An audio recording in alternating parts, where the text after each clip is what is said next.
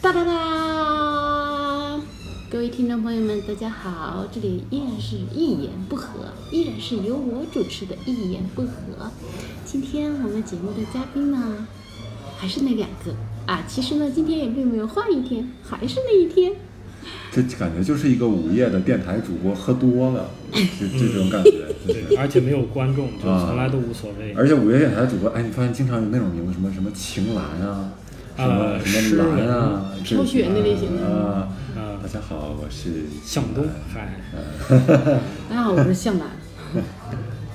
像个男的，所以叫向南。对，嗯，啊，然后我们上一期一言不合的话题呢，聊到电影啊，然后没有想到我们都时间都很长，然后呢，就聊到后来也没有呃个完美的收尾，因为还有很大的一部分内容就是大家期待的，大家非常期待的，我相信啊，我们给大家推荐一点电影好不好呀？嗨，哇这有啥期待的啊？就照着豆瓣二百五上去找吧。哎，我也会去搜搜那种说，哎呀，最经典的一百部电影啊什么的啊。啊，然后我觉得所有我搜过的结果出来之后是，啊第一部你们猜是《 《肖申克救赎》啊，全我就说，教父》。 《教父》啊，啊，也有可能，就《教父》跟《肖申克的救赎》这这两个，就要么一个一，要么一个二，反正基本上都是这样对下来的。，确实是很经典的影片。哎，我你们俩看《教父》了吗？看了，我教父一是二三嘛，都对看了我是努力的看过啊，但一般都是卡死在第十五分钟，我就没有往下那看。你应该换个电脑，你知道吗，换个片源，卡死在或第者十是五换个分钟网，可能网有点 慢。你就因为这十五分钟卡死，然后你就不看了呀？我的天，你去网吧看 也行。哎，有嗨，没有人去网吧看《教父》啊？ 我以前在网这吧才是电看，影啊迷呢。我以前在网吧看看那个什么， 《会新白娘子传奇》会看电影，就因为那个网吧的屏幕大嘛， 《西游记啊，然后哎，也真的还真是有人看的。对，因为我我不太玩游戏，所以去网吧也没什么意思。我不我都不知道我为什么要去网吧。嗨，》啊，以为能找到隐藏的文件夹，结果没有。嗯，然后，呃，我感觉我看的电影好像我比较喜欢的主要还是喜剧啊，然后呃，但是你有没有觉得，作为一个，身为一个喜剧演员，嗯。你看太多喜剧片儿，就是有的时候你会渴望，就是情绪相当于一个弹簧一样。嗯，你有的时候你需要看一些不喜剧的东西，甚至是完全比较沉重的东西来舒缓你的整个这个身体。我就会去看书，我不会因为转。看书就觉得很沉重，哎呀，为什么要看书呢？今天啊，行了，这书一合，啊今天这个我的弹簧已经是是够了。因为我我看那种，我属于那种属于那种就内心极其脆弱的人。为什么我会一直啊选择看喜剧的东西？就是啊我要看看那种悲伤的东西，它会把我的情绪彻底拽进去，我怎么也跳不出来，嗯就是很奇怪。我不知道，我我从小就发现自己这个特点了。我只要呃，比如说我看到一个很一个人过得很惨啊，我就忍不住，我就会想我要怎么帮他，然后或者是看了一个特菩别萨心肠啊，啊，一看到一个特路别菩萨。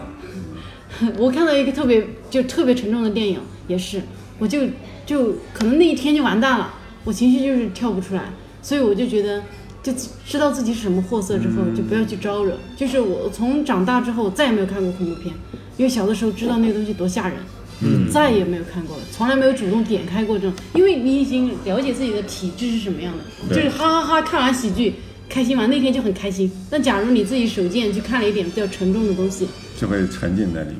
对，我觉得等我哪天有能力帮助那些我想帮助的人的时候，其实随时你都知道到处有你可以帮助的人，但是现在就不要去了，因为现在我只能帮助我自己，勉强活下去啊。我没有能力帮助他们的时候，我不想内心背负着那么沉重的情绪，然后往前走你。可以帮他们增点票房啊。他们没有什么好悲痛的，啊他们可能挣钱了。然后我推荐的喜剧电影啊，呃，算了，还是先推荐部沉重的吧。嗯我推啊，你们看过那部没有？汤姆汉克斯的《绿里奇迹》嗯， 那我一直想看，但是没看。啊，我当时也是看的大半夜哭成狗了。嗯嗯然后以前呃，这这是一个印象比较深刻的啊。然后这也是是在豆瓣上应该排名非常非常高的。对，应该是二百五里的哎电影。呦，前前不是二百五，前二十吧？可能啊，然后现在嗯我脑子里说实话，我想推荐喜剧电影来着，我现在脑子里一部都没有。嗯，有很多，但是你要说，哎，我最喜欢哪一部？没有哎，没有放一部放在那说啊，这部我最喜欢，没有，你们有吗？喜剧电影的话，《食神》，我非常喜欢《食神》。周星哦，那驰我喜欢 那个。我喜欢另外一部，我喜欢那个，嗯、哎，张周星驰、张柏芝那个叫啥？喜剧之啊，王《喜剧之嘛，王》，《喜剧之王》。对对，我养你啊，哦，你你那个们不觉得这个那这个电影前三十分钟巨牛逼，然后后面就开始变得贼傻逼，就是后面这个这个这个这个戏就跟张柏芝首先就没有关系了，变成一个侦探的卧底，跟喜剧也没有关系了。啊？哎，你是咱看们串了谈论吗？不是一个那个，不是啊吴孟达最后说拉着周星驰去去参加一个那个卧底的行动，然后被差点儿，然后在人家家里边我要吃蛋炒饭，然后周星驰扮演送饭的嘛，这不是电影这哦，对对对，是百分之的，五十之后就是这个情节吗？是你确定吗？确定，你对啊可以去重所以新看一所以你就没遍。有现在任何 我我现在我我收回我的话啊，我其实并不太记得这部电影讲了什么。不我对吧？喜剧之王就一直讲他拍戏的事情啊，哎呀，我前他前拍两天戏，然后后来好像就是怎么着还死了人。对啊，就是前半部分，就是你看这个这个电影的记着张柏芝，我还有养你那啊个还有那个呃莫文蔚，啊还有啊周星驰这三个人关于喜喜剧的话题，本来是一个很好的一个情感纠葛，就是飞黄腾达和以前的这种嗯啊，这种对对这对种纯纯的爱恋纯，纯爱恋之间的东西，然后百分之五十之后，这这莫文蔚和张柏芝就消失了，然后吴孟达进来说：“我带你参加一个卧底行动，跟喜剧没有任何关系，跟爱情没有任何关系，哦，跟哦小角色没有任何关系。”我忘就了，极奇怪，就这个这个这个事情我特别不能理解，为什么为什么编剧变成这样？哎呀，我现在又想起一部喜剧电影我，的天哪！那个，后他说的对，我其实记得这个电影后面有这个，但是他不提的话，我肯定忘了，我只记得我杨就幂。就就就是完全没有关系，你知道吗？张柏芝到这个戏里边后半截截就消失了，没了嗯，啊！好，可能是因为小时候看的片子少的原因，我记得我当时有一个碟片是那个叫什么《城市猎人》，成龙演的那个电影。嗯，我觉得特别好笑，太好笑了！我真的是感觉，我只要有一个朋友，我就往拿着那个碟片 去，你赶紧看这个，好好笑。我可而且能特别看神秘的，你看这个碟儿好呀，真的小时候才小学六年级还是怎么着，还是从我叔叔家死死磨硬蹭才蹭来的那个碟片，我觉得太好笑了，那个啊印象非常深刻。然后还有，我去电影院看电影，就唯一一部让我笑的差点到就掉到桌子下，就椅子下面来了，太久。太久，好多人就有些人会觉得不是那么好笑，但是我也不知道为啥。当时是我记得是在研一的时候，当时有个男生喜欢我，然后呢就邀请我去看电影，然后呢我又觉得很尴尬，我又把另外一个女生也叫上啊，然后他就约着我们三个人一起去看电影。就后来 很久，这个这个倒不囧，因为我我当时就是觉得，哎呀，那男的反正长得也很一般嘛，他实在要邀请我看的话，那就看吧。哇塞，我笑的呀，天，全场就我一个人笑的最夸张。然后最后，我真的就一度差点掉到椅子下面去。然后后来那男的就再也不联系我了。对，所以我最近看了一个科学的说法，就是说男性有幽默感是是增加分儿的，女性幽默默感给是减分儿的。然后我感觉一定对是我来说不是，哦，我觉对得在对中国吧，对于喜剧演员来说肯定不是呀，不是我，我不是一个喜剧演员的身份，我是一个男人人，男人的跟你就是喜剧演 员。啊不是我，在我我在之前也是，我就我发现，你如有果喜剧演员的潜质如果我身边的女生会没有幽默天分的话，就是你跟她聊，发现幽默不起来的时候，她每次都认真回答你的话的时候，你就想 死。对，所以这恰好你生生命中幽默幽默基因在发挥作用。你欣赏有幽默感的人，你觉得没有幽幽默感的人，那你是把我排除在男人之外了。不是就是大多数男人嘛，大多数大多数男人嘛，就是就是这样。啊、其实我觉得幽默这词本身就蕴含着你知道分寸的含义。嗯，如果你你你你如果一个人不知道不分寸分寸的开玩笑，你没法说这人幽默。哦啊对你会说他这人这么情商低贫啊，这么爱耍呀、对啊你会讨厌他。但如果你说这人很幽默，这个词本身就蕴含着说他知道什么时候开玩笑，对什么时候不开，嗯，啊，开什么尺度的玩笑。就是这那样哎，你啥时候看的报道？我想看看。呃，呃，我是我不知道是哪儿，好像是有人引用这个事情，我忘了。小鹿终于找到了一呃个原因是吧？原因啊，嗯，就是好想拿来裱在我们家墙上，告诉我自 己不是我的问题呃呃，这个确实有科学统计。啊。但是我觉得，但是之前我有看过一个报道说，就国当然是国外的啊，就是就是女生幽默是男生的择偶条件里面算是就比较高端的一个要求，嗯要，求女生幽默，对底层的相当于底层需求都满足了以后，上面的对一个女生幽默一些会比较嗯好对。对对，呃，我我我我个人感觉啊，就是我觉得就之前也有男生就很喜欢我，我很幽默啊，因为我要假正经，可能也还是能正经一下，但是可能男生觉得跟那种过于不太会幽默的女生在一起也会比较枯燥吧，可能。我懂他的笑点，或者他也懂我的笑点会比较好，但是可能我觉得就更容易接受，会觉得哇塞，就觉得这女生幽默，他会觉得哇就好开心，他会觉得这是一个很美好的品质。我感觉可能还是得国外的男生会比较容易接受。我是觉得有一种区别，就是有的人会幽默，但有的人是一个幽默的人。我感觉你其实有点更倾向于会幽默的，就是因为你在生活中喜剧是一个比较有的时候比较严肃的一个人。哦，对，嗯，我感觉是这样是是，就是你不是一个，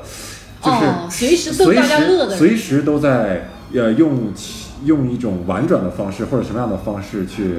调侃这呃个世调界，侃一个事情的时候，有的时候你是比较严肃的，但是让你幽默起来的时候，你会幽默，就是就是我你掌握你能掌握这个对你技巧吧你像会切换一个开关一样，会切换一个模式一样。哎呀嗯，但别人说我严肃这个点，我其实听说过好几次了。嗯对尤吧？其是工作的时候，别人就说我挺严肃的。嗯，哎呀，真的是一愁眉苦脸的干喜剧啊， 对愁眉对苦，但是脸我干觉得喜剧，，呃嗨，真是啊！我经常是对，确实有人如果拍过我的照片，就说我工作的时候特别严肃，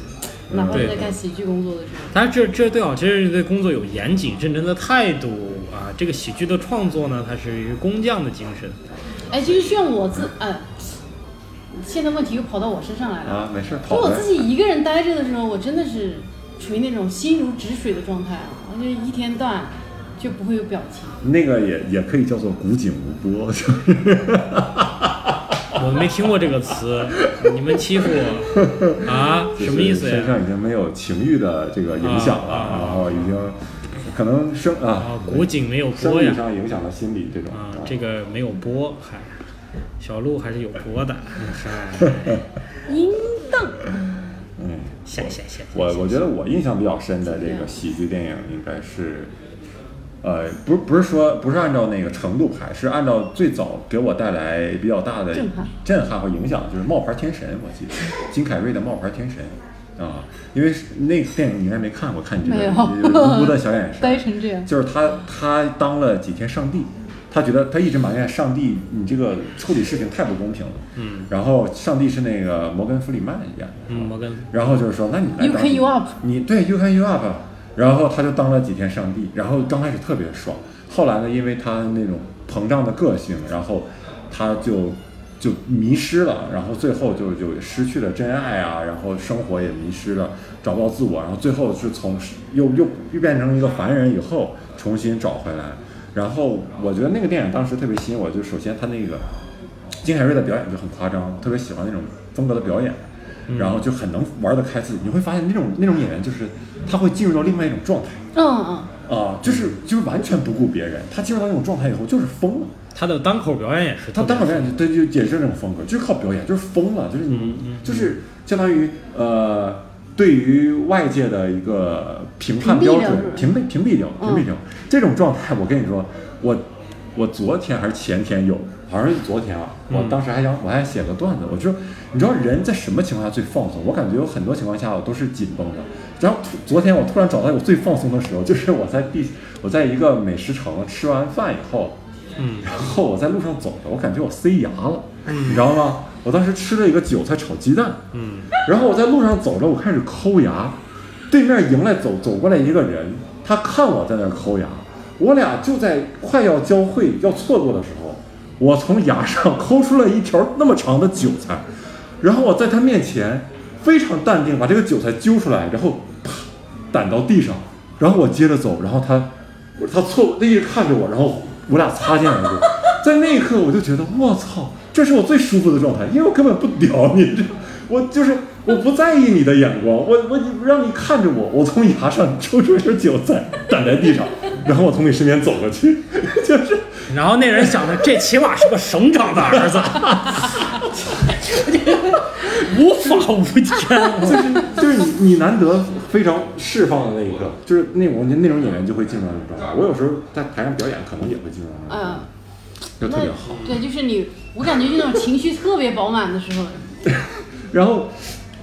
然后再一个就是呃表演特别好，然后里面的那个脑洞也特别大。再一个就是我我当时比较小嘛，然后我看了这个东西以后，它就是对对你的价值观也是有点影响，就是因为你小的时候你也想自己啊，我有一天如果是全能的话就好，你特别希望有各种各样的能能力，然后你能感觉所有的事情听你指挥就好。然后那个电影呢，当然它是剧情需要啊，一定是要反转，但是你会发现哦，确实你你有能力的那一天，你的心可能没有办法支配这个能力。哦，就是当你能力太强的时候，他会牵着你的内心走，然后最后就把你变成不知道你是什么人了啊，反正你已经驾驭不了了。对你已经驾驭不了了。对，所以我我现在想，如果给我一个很大金额的钱，就是中奖中，我可能这辈子就毁了，就我无法驾驭。很多人不都这么毁的吗？对对对，就是中奖，就是不是一个好事儿。对如果你没有那个，因为你没有不是白手起家嘛，你没有运用钱的一个能力，嗯啊对对对。你就你就毁了，就毁在这个钱上了，因为你是无限多的可能性，然后就毁掉。然后他那个电影就是告诉你啊、怎么怎么样，而且里面还挺感人的，就是他有一段感情戏，就是跟那个女主，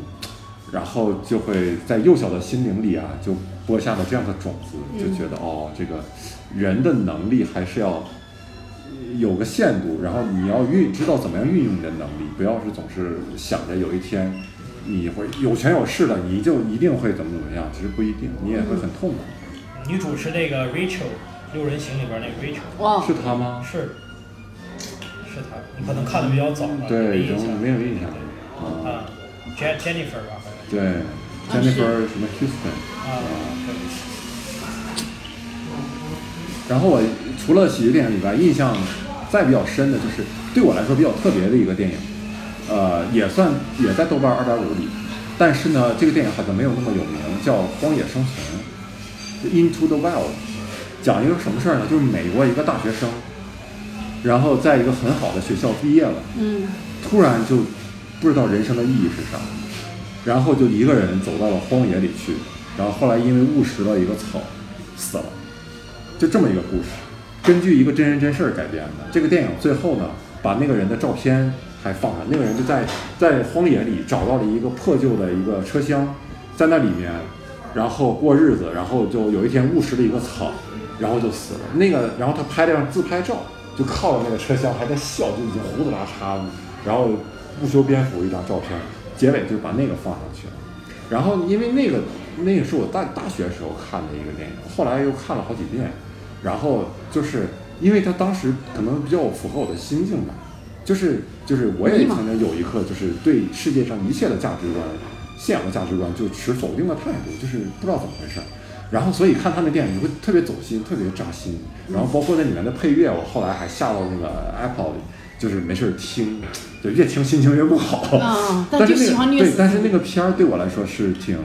挺那什么，就是感觉很独特的一个片子，就是没有什么所谓的剧情冲突，都是他内心的冲突。嗯，越来越看自己的父母，就你觉得有什么意义呢？父母，然后给自己的毕业典礼上那些讲话有什么意义呢？活着有什么意义呢？然后他就想寻找这个意义，然后最后又没有找到，最后就是死了。你说这个人会不就是会这样的我一一个人你就觉得会不会因为单身啊？他就是好像也单身吧， 真的哎，我我现在其实有时候有点觉得啊，为什么所有人都觉得你到一定的年龄该干一定的事情啊？是因为如果你要到那个年龄没让那些事情占据你的生活的话，你真的会开始认真的思考。一旦你开始认真的思考，你必然会陷入一个迷茫的状态。陷入那样的状态，人如果想不通，或者是再没有点重心的话，很容易真的会疯掉。所以我觉得很多人为什么就是这种大多数会生活的没有那么多烦恼啊，是因为他的大脑内存被占据了，对，确实是这样。他不去思考了。所谓的有的时候叫什么庸人自扰吧，可能对啊，你他不去，是一旦不太被准占据，不不思考，其实好像还更容易得到这种简单简单的快乐吧。而且那个片儿就讲他在旅途中也碰到了各种各样的人。嗯那么一般的片儿，它的应该是说你碰到各种各样的人，然后你们的理念发生碰撞，对吧？然后你就改变了，对吧？拯救了你，某一句话突然就拯救了你。啊，他那部片儿没有，他就是跟各种各样的人谈，然后他也会得到新的东西，但他之前的迷茫一点儿也没有消失。啊，就是他一直往下走，就是要往深旷野里走，就是要往荒野里走。然后最后就死掉了。而且我特别喜欢他片儿有一部有一个有一个地方是他跟一个老头儿，这老头儿也是自己单身，然后活了很过了很多年独自的生活，然后俩人在山上聊天儿，然后就聊着聊着，然后老头儿好像说了一个金句，就是像一个金句一样、鸡汤一样的一句话。突然那个云彩就过去了，然后那个阳光就突然照到他俩身上，然后他俩在戏里就说，就是那大概意思是哇，这是只有在电影里才会发生的事儿。我就觉得特别有意思，是因为生活中确实有很多这样的巧的啊情况啊啊！你知道吗？就跟我小学呃初中的时候看到老师一个人在那儿值班儿，在在那个门口值班儿，嗯然后我说老师你为什么你不寂寞吗？然后老师转过来说，人就要耐得住寂寞呀。啊然后那个夕阳哗，那个时候就正好。就是透过窗户照在他背后，生命中总有那一刻，就是非常喜剧性。哎，怎么就这么巧呢？嗯嗯嗯就加深了他的光辉。然后我就特别喜欢他那一阵儿，就是他还出戏，他跟你说，哎，这可能是电影里才会发生的事儿了。但是啊，他大概那意思就是什么上帝的光会照在你的身上，说了这么一句话，啊然后啪，那个角色就过去，这就是很巧合的一个事情。但是他又把它敢放在电影里，嗯，那让你你觉还得不觉得他他就不是那种为了戏剧而戏剧，你就觉得对对对哦，对，就是有这种巧合的事儿，啊很有意有思。共鸣嘛？嗯对吧？但是我觉得像这种就是属于情绪到那儿了，说这种话就没有问题。但现在很多烂，我觉得第一个干这个事情的，你会觉得天才，对吧？ 以后的完全复制啊，那种那些台湾电视剧里面，啊，天哪，怎么可能？又不是在拍电视剧，明明就是在拍偶像就是剧。在拍友情。哦，对，就让你特别的讨厌。嗯，你那死胖子，你一直沉默干嘛？我我的嗯我的玩你的腿。我玩我的腿，我我这这个腿电影够玩儿，嗨，哎不想玩儿。对，玩一秒。 嗨，我觉得我最给大家推荐一个电影，我其实在在以前的电影里边儿也也以前节目中也说过叫《顽主》这个电影，米家山导演拍的一个、哎呦呃九挺十有年名代的好像初的一个喜剧片，这是我觉得中国的喜剧的巅峰之作。就是张国立、啊、梁天儿、呃葛优啊三位主演，啊、我有看过一个片点片段。嗯嗯呃呃，私人定制之前呢，不是，就是这个这个这个这个甲这个这个，所以就是王朔的原著啊，嗯啊、后来呢，这个这个原著叫这个原著叫甲方乙方，它演化成了三部电影，一个就是呃最早的这个顽主，包括后来的甲方乙方，再后来的私人定制，就是它是一个路子，就是嗯帮你定制一个。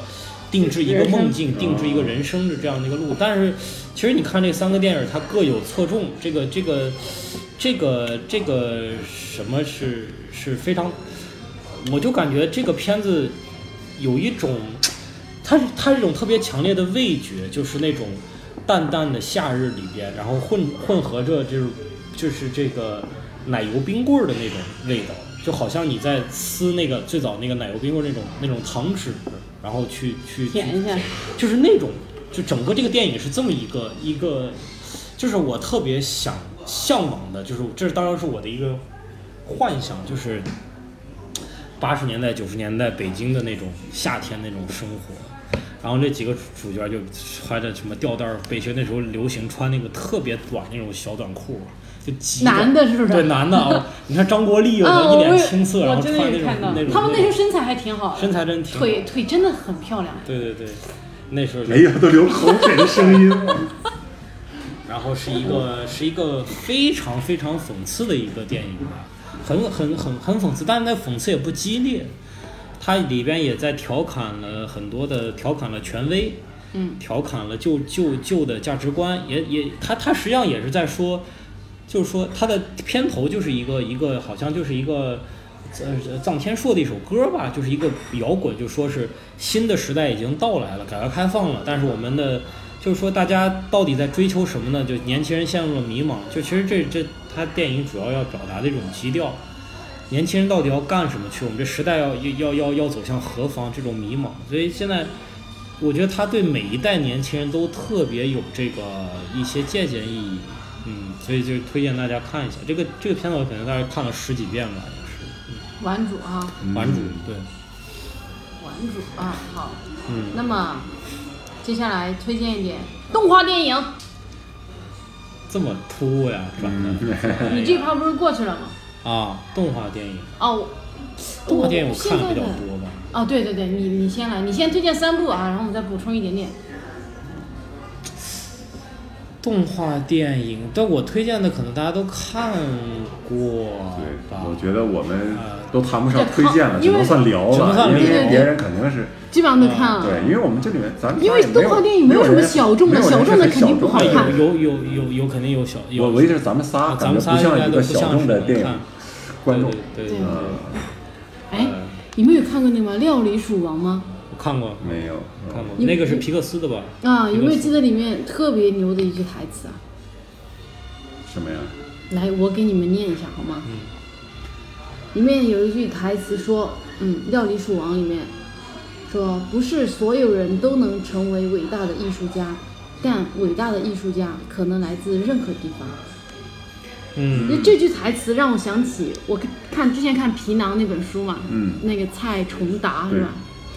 他跟有一次跟他朋友聊天，他朋友也是在北京工作，他也是在北京工作，然后他们有聊到一个观点啊，就是现在像这种呃北上广深，就整个中国的这个什么艺术圈啊、文艺啊，或者是呃就就整个应该算是搞形而上的，嗯，这样一个圈子里面这些人啊，多数百分之八十就是这些能成点气候的这些人啊，百分之八十来自小城镇，嗯，就那种特别特别小的地方。然后对他后面还有一些分析，这是为什么哈，就大概说了一下，但也不是说特别仔细。然后我发现其实这个还是有点有一点点道理，我不知道是为什么哈，就是好像有点小地方的人特别容易觉得我一定要干什么，然后反正我不管，我掌握的资料也不多，但是我就奔着这个方向往前走。是不是大城市选择多呀？对，大就城像市一个选择筛选多。机制一样，如果一个人在出生在小城市，但是他还想搞艺术的话，他一定是真的很想搞艺术。啊、他最后到了大城市来搞艺术，他确实也，嗯、他就是小对一个镇子当中可能就出那么一个，对对甚至没有一个。是但是大城市的人可能是想干点啥都行，从小就是选择择比较多多。对，嗯而且大城市的人，说实话，你有时候，呃，有时候我走在北京大街上，大大街上啊，刚刚那个剪掉啊， 走在北京的大街上呢，我就看着这些人啊，我有时候会觉得，哎，你说这些女的啊，就相貌平平是吧？看着姿色平平，然后感觉天赋也平平啊，但是你看她那个状态，就是那种。呃，可能从二十三四岁已经开始进入人生的一个非常平稳的状态里啊，有车有房，有一个很好的工作，然后呢，就所有一切都非常稳定。然后可能生来他本来就是北京人，然后就在这样一个地方慢慢成长起来。他其实，你说我们所谓的理想、奋斗、梦想，对他来说，啊，就我好像从出生就已经，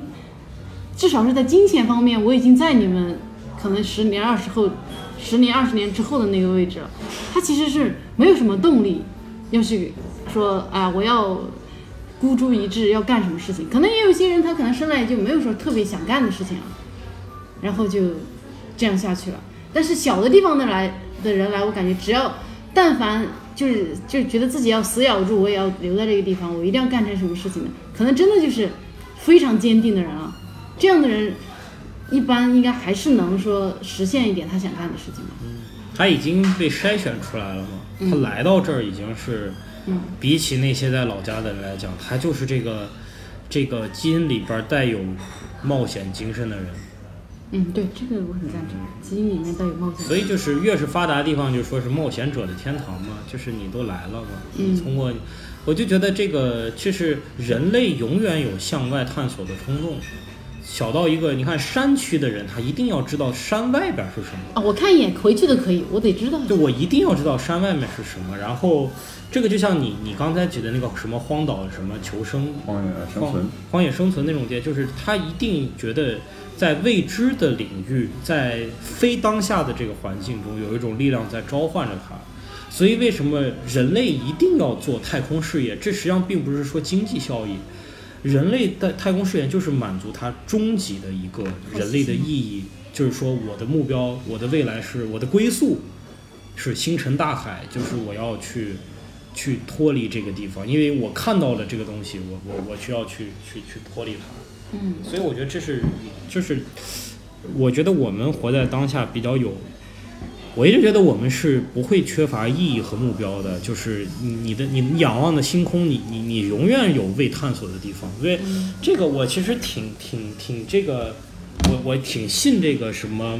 马斯克伊伦马斯克说的，就是他说在三三四十年以后，人类就可以移民火星了。你就可以住在火星，还不是说去看一下。就是他一定要死在火星，我觉得我听完他说完，我说我他妈也我也想死在火星。如果是他这个这个岁数，然后他他说他需要把他他要把这个火星移民这件事情做到商业化，就是每一个人就是有钱的你都可以去，那我也要我也要去火星，我也不要不要死在地球，就永远有这种往往往外看的这种信念。落叶归根啊，去一下火星嗨还是回来死吧。我我死外边也挺好，嗯，死无葬身之地。不知道火星当然到时候会没有中介啊啥的，可能链家我爱我家都到哦我火星我觉得可能火星的墓地比北京的墓地要便宜，我估 计。你这随便死个地方没人管你啊，哦，也就乱坟要是死吧？随便随便一躺就好随了。便一你躺盖个房等拆迁就完了。 哎呦，我我为了死也挺费周章，我对，天哪！哎呀，这不是石老板吗？啊， 烧了烧了烧了。 嗨，嗯，呃，然后等一下啊，思维暂停一下，我刚刚讲到哪？动画电影什么那种，没有，我讲料理鼠王，就说嗯对来啊来哦，对，我想起以前啊，我外婆有跟我说过，他们村子里面有一个人，就一个老太太死了，然后我那我外婆就随便给我提了一嘴，说那个老太太啊，从出生就在那个小村子里，这一辈子在那个小村子里，嗯就是我不知道他为什么哦，对他可能就是赶集去稍微另外一个别的村子，然后就说他这辈子的生活圈子没有出过那个镇。嗯，哇塞，我就觉得像你刚刚说的那种人类的终极探索，走出地球啊，就感觉人类一代一代的往下走哈、你说像我我外婆他们啊，对，能就是希望来趟来趟北京啊什么的啊，再往我们下走，你想出国对吧？嗯，再往下走的就想出出出球嘛，对吧？出球出个球呀，哎，对，就是人类这个无穷无尽的这个探索的欲望。你就看这个差别有多大，差别有多大。有的人已经上上月球了，嗯，有的人连个，还有人还没有出是出这个，就是人类的差别，个体的差别差异太大了。对对，就哇，真的是形形色色的人生。然后我我就我以前没有意识到，就是说我来自一个呃特别小的地方，这件事情对我人生的意义啊。但是我现在开始意识到，就是我好像是我只要，因为很多人印象里云南就是一个比较贫穷的地方啊，然后大家可能。有很多人，他这辈子是没有办法想象，有些人他是可以穷成什么样子的。嗯，然后，但是我见过那样的人，嗯至少就是说我见过那样穷的人，然后甚至比他们更穷的人，我没有见过，但是我爸他们见过，他们要去更穷的那些村子去什么的，就是然后好，我我从一个小的地方我见过这样的世界，然后我再往一个大的地方再走一下，然后再往大的地方走一下，再大一下，我就感觉其实你你算是就对这个世界稍稍微算了解的多一点的，但是一出生就在大城市的孩子，他其实他人生里面是没有这个板块的。嗯，就是它构构建出来的世界跟我们就是不太一样的，对吧？来自营口的你，我营口很有嗨钱一个小城市，嗯，但城我觉得中国的城市与农村的差距是非常大的，哇，但是大城市和小城市差距没有那么大，就是二线，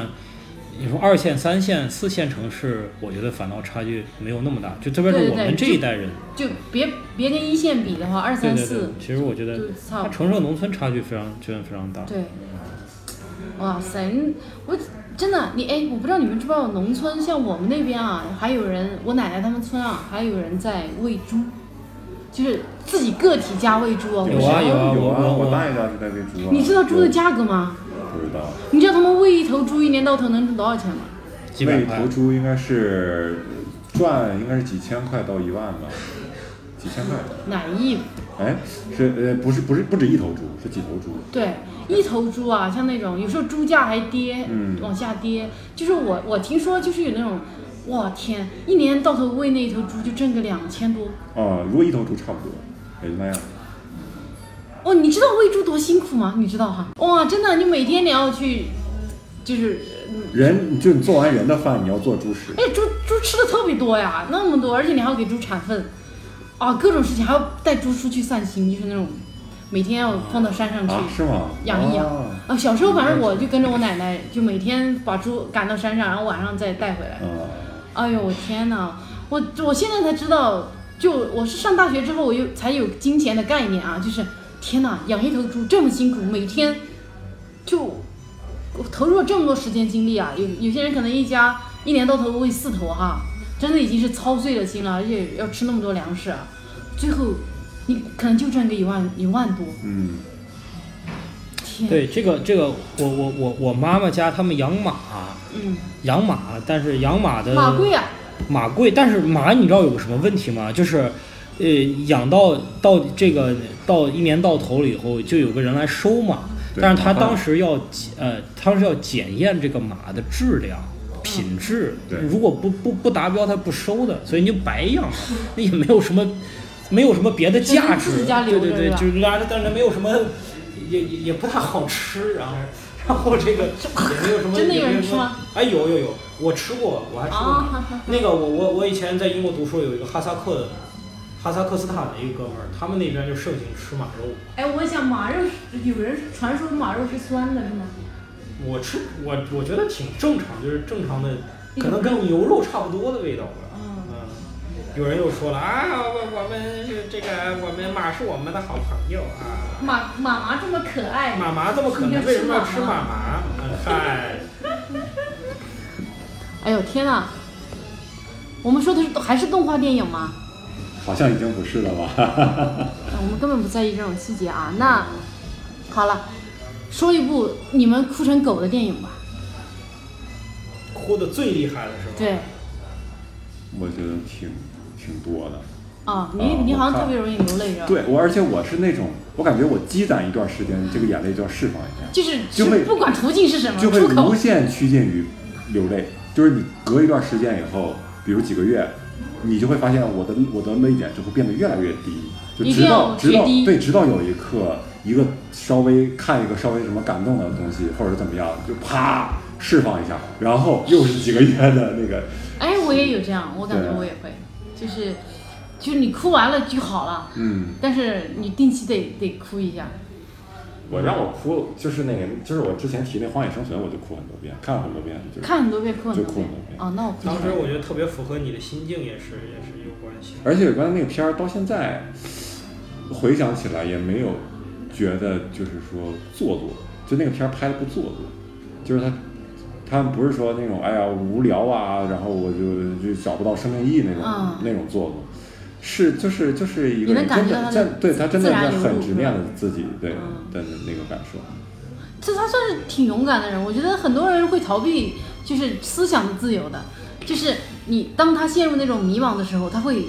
找事情分散自己的注意力，让自己被占据。一旦你被占据了之后，其实那个痛苦能减轻的，因为当你你就好像你把那个开关关了嘛，进入正常的人生模式。而他这种人太轴了，我就不关，我就这么嗯，走下去，我就要就别人都不愿意像我这么累的去，就是就是放纵这种自由，我就放纵，我就要去找到那个答案。这样的人其实很勇敢的，我觉得我们作死了最后，对飞飞飞飞蛾扑火嘛，这就是。啊，对，那多数人其实是没有那么勇敢的，这是这是很需要勇气啊。哎，我觉得那个现在有很多电影导演是专门的那种动物电影导演，动物有专门拍狗拍狗的电影，你知道嗯，知道吧？就比如什么忠犬八公吗？是对那个看了导看了盲吗犬小 Q 之对类的对，对对，这些电影特别容易出泪点哈但是。特别容易，哎呀，对对对，为为啥？为什么有些导演他逼死你用人来让你哭，你也不哭？但是真的只要有狗，就是因为你觉得人都是很多都是装的，但是你知道那个动物是装不来，他啊拍那个东西你就，你你你平时的经验就告诉你这个东西是装不来的，啊他只要把那个动物那几个，比如说表情啊或者什么样的一个剧情一顺，你就觉得这是动物的一个自然的流露，嗯啊，就不像是人是装，因为人还有演技的问题，啊，动物基本上没有什么演技的问题，就只要它能按照规定的完成那一套东西，你就认为这是真的，嗯，嗯，哎，我这我到迄今为止啊，我自己觉得我最后悔没有去电影院看的一部电影就是《阿凡达》，然后哎呦，那《少年派》我也没去看，哎呦，我天哪！我到后来自己看了平面的非三 D 的结这果种，就对，也没有什么，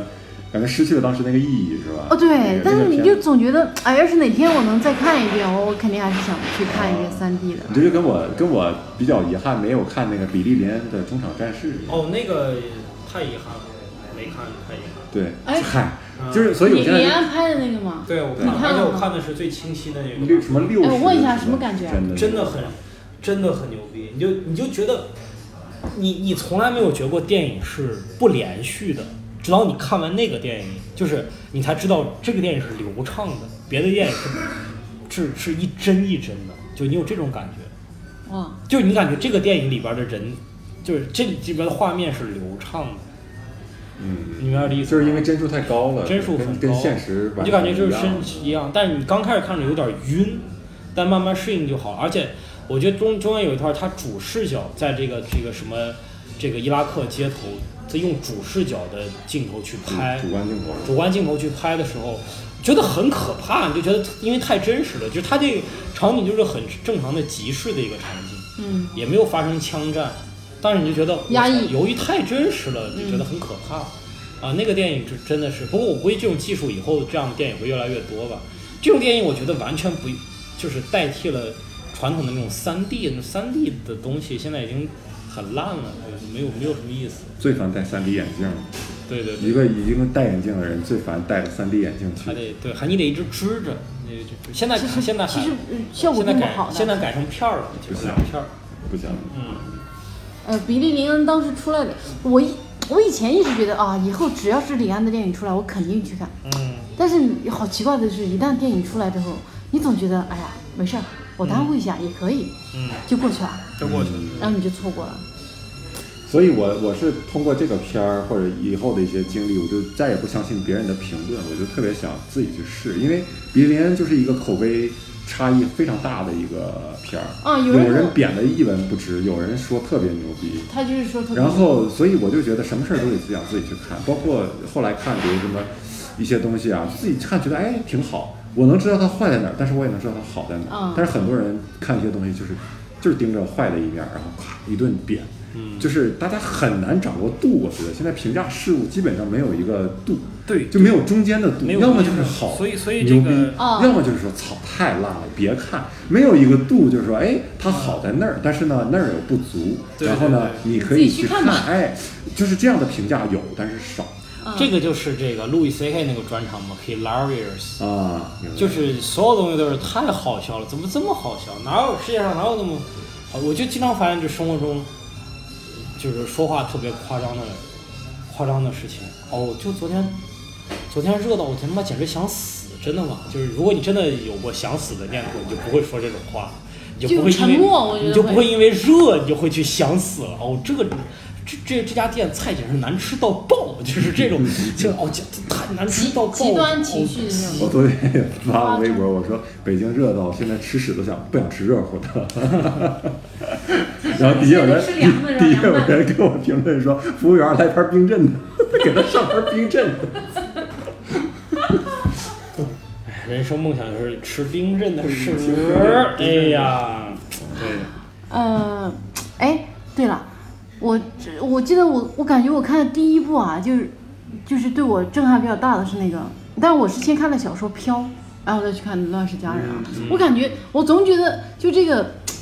改编电影啊，它其实总会有缺的地方，从来好像从来没有一部电影是说它改编就是从原来的小说改编来拍出来，所有人都觉得拍的还比小说好。嗯嗯，而且我觉得这里也有编剧和导演的一个野心在，就是他一定要，他一定是基本上要拍不一样的东西，就是好像没有导演改编一个东西就是为了忠实的呈现它，嗯就有有一部分是他技术上可能做不到，嗯，艺术上做不到，还有一部分我觉得所有的导演不可能愿意做一个一本小说作者的傀儡，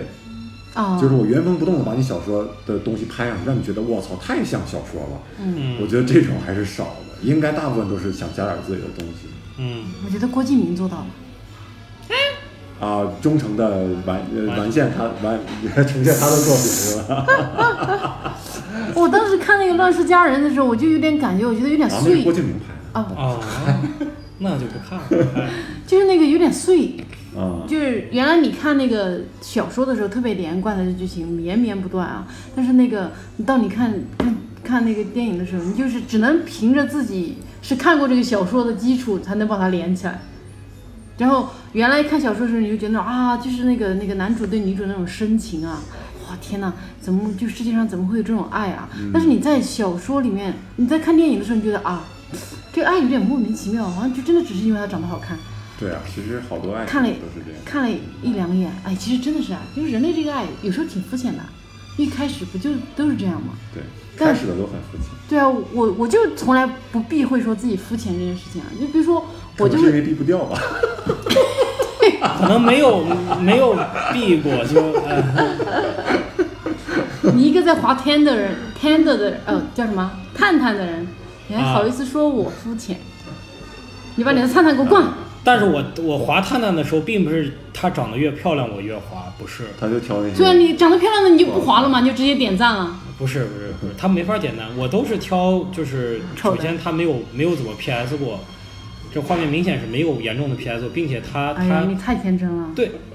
对，就是你这问问样齐子墨就有。点但是像我女生会化淡妆的一样的感嗯，觉。对，我不，但是对吧？这个嗯，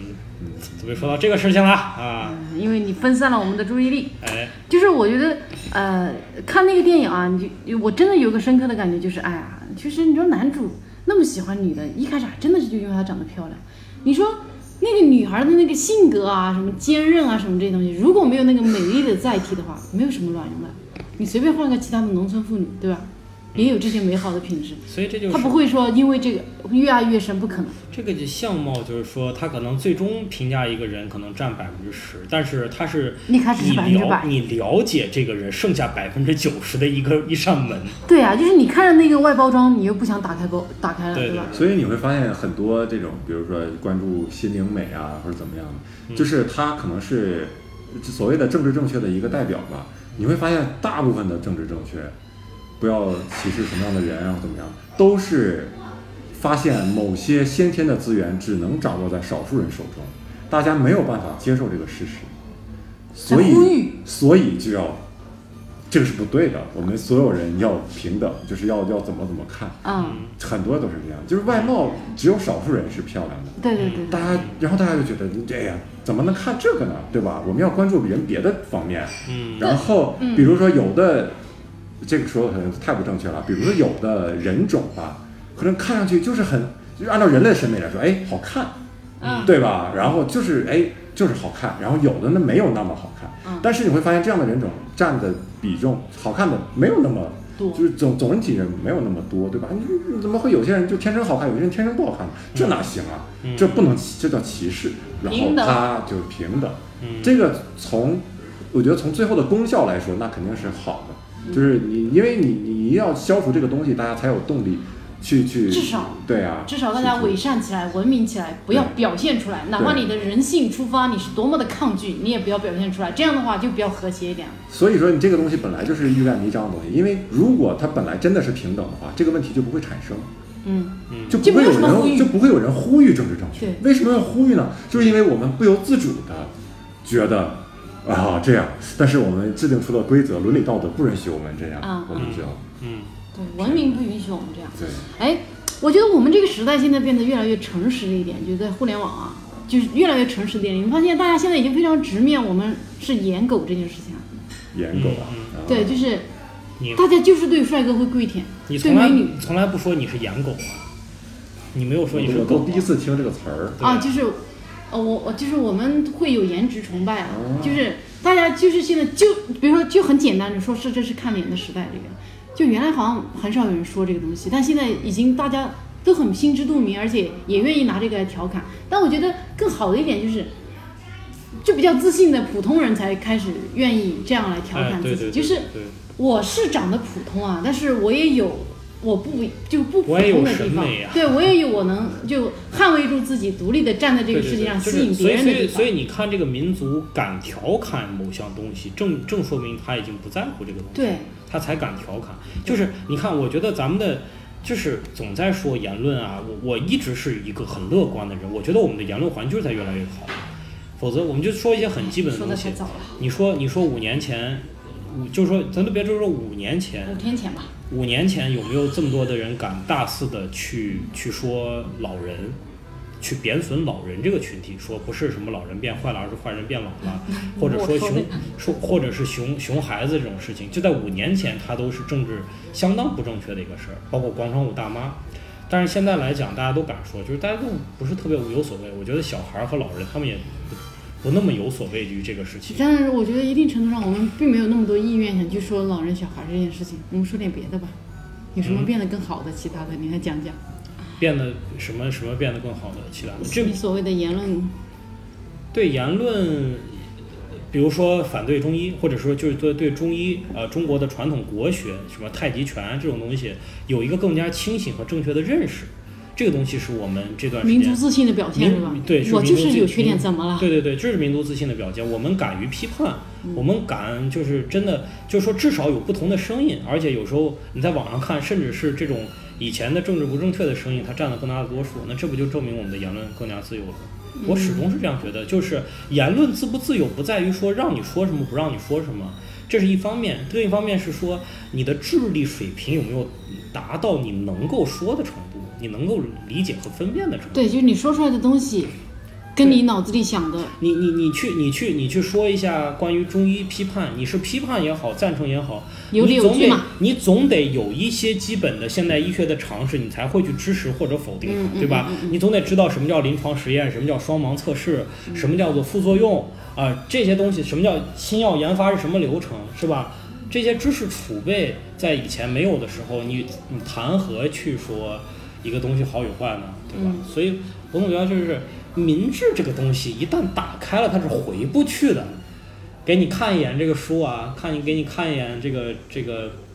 外边长什么样，忘了忘了然后忘了，说忘了忘了忘了，对不起，都忘不掉了，不是你那么简单能忘。没有，这也只是时间的问题啊。假如更严重的话，我始终我是一个我就在这方面是一个乐观主义者，真的。嗯，哎呀，怎么说到这么不能播的话题了？嗯，来，我们换一个能播的吧，我们聊聊网络大电影怎么样？这是算是电影，哦，就广大我基本一部没看过，应该我看了一部，就我那天跟你说那个《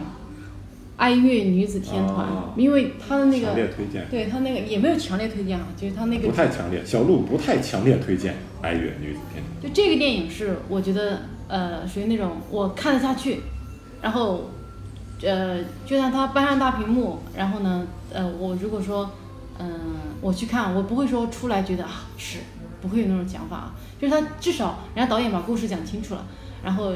呃也会有些笑点，但是可能也不那么爆，但是你会觉得哎还还不错，你会有那个意愿，哎我就一直看完吧，最后看看怎么样。当然就是可能剧情还呃剧情我觉得还算新颖的，因为肯定没有没有人会说往这个方向说一一些年年轻的特别潮的女孩子去唱哀乐嘛。然后我觉得整体这样一个电影，我觉得哎啊，现在这些电影就年轻新生代的电影导演还是有这种途径去实现自己想做的东西，还挺好的。因为你真的干一个院线电影，那不是一般人能干的。》。嗯，是的，对，那至少比较好就是资源没有那么垄断了嘛。对嗯大对对家啊对。对，就是也是跟这个商业商业商业模式有关系。嗯，就是网大它它是靠这个点击，不是靠点击率，它是靠大家付费看嘛，我哦付费看啊了会员看，我所以看了就就它不用去说要要那么多人看，嗯，它可能就是说，现在我觉得主要的网大还停留在一个一个就是它卖座主要是一个靠一个噱头，或者是有几个大波妹啊，或者是有什么色情，呃，这个呃悬疑的这种擦边球。哦，那这个不是对，但我觉得再往后，它可能就是有一个概念，或者是有一个有一个好故事，哎好。但这个但这个故事可能并不是一个大众的一个一个故事。就比如说，我觉得拍一堆喜剧演员的生活，那这可能就是一个亚文化里边的一个故事。那这个可能就是说，它并不它肯定上不了院线，嗯但是它可能变成一个网大啊。啊我觉得我觉得现在网大最大的意义就是为中国锻炼一批电影行业的人才，哎对对对。是就是通过实践去变得这个工熟变成熟练工种吧，对可能会会培养别一一些上手就去干那个大的，然后对肯定要搞砸。嗯，哎这个，啊我记得那个 Louis C.K. 之前有说过，说他要那个，他要拍他他有一个制片人看上他了嘛，啊然后想说去跟他合作，让他拍东西，然后他就开始讲他的一个想法，他觉得他要拍一部戏，就是一个人就是很丧啊，就是没有反转，就是一直丧到底，一直运气差到底，后来这就是路路易跟路易斯 那个剧里演的。呃对对对，然后后来他就人家就走了。这个人还是太脆弱，就是真的很难接受这样的作品。真的很难进入感受。哎，我今我今天自己就有体会，我在微博上看一个人转一个，呃，就是什么小狗啊，一个在哪儿的一个狗被车撞了，眼球都快掉了，然后一个小母狗就一半脑袋都是带血，然后居然还是强撑着回到窝里给自己的小狗喂奶，然后再舔自己的小狗，你看真是受不了。但是结尾呢，结尾就是说，哎，这狗因为这个短片儿的流行被人救起来了，现在大狗和小狗都在宠物医院得到很好的救治。我看到这儿的时候，心里才好受一些，嗯就是觉得哎呀，还好吧，是这个结尾，否则这个结尾一直下来，就是就是让我看到这个片儿，如果让它确一实直丧下去，你会死。嗯确实难受，确实难受，就是人的接受度真的是接受不看了。那个，就是说起这个，我就想起看那个蒲公英，那个萤火虫之墓。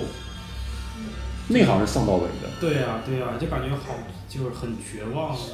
我觉得一个先进的文化就是能够接受对啊价值观不是那么积极向上的一个文化，对，就就是，而且实际上就是说这，就是先进的。你看，日本是战败国，中国是战胜国，但是这个中国的